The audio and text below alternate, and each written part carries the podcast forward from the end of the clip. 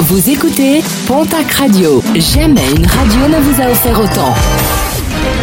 L'information locale à 9h, c'est sur Pontac Radio. Bonjour Jean-Marc Courage Sénac. Et très belle matinée. Trois mois de prison avec sursis est mise à l'épreuve. Le tribunal de Pau jugeait une femme de 40 ans. Elle avait pour habitude de multiplier les violences conjugales envers son compagnon. Pour justifier ses actes, cette dernière a expliqué devant le tribunal que son conjoint, par son comportement, l'a poussé à bout. Face à l'évolution de la situation sanitaire, les organisations syndicales demandent la suspension du processus législatif concernant la réforme des retraites.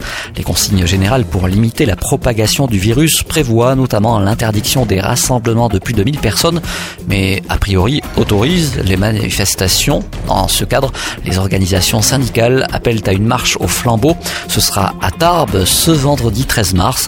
Rendez-vous est donné place Verdun à 18 18h30.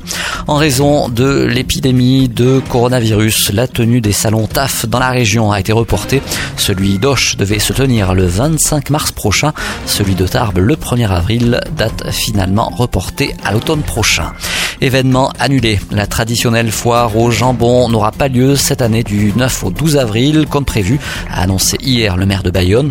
Pas vraiment une surprise en raison des mesures prises par le gouvernement pour limiter la propagation du coronavirus.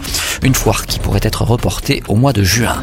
À Nougaro, les coupes de Pâques auront bien lieu, mais pas à Pâques. Suite à l'interdiction de rassembler plus de 1000 personnes, les traditionnelles coupes de Pâques vont être reportées cette année.